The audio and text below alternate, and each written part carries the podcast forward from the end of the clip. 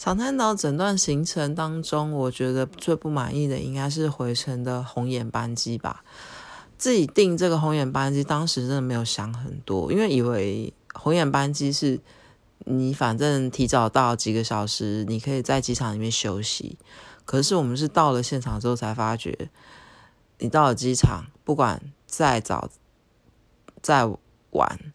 它是不开放机场的，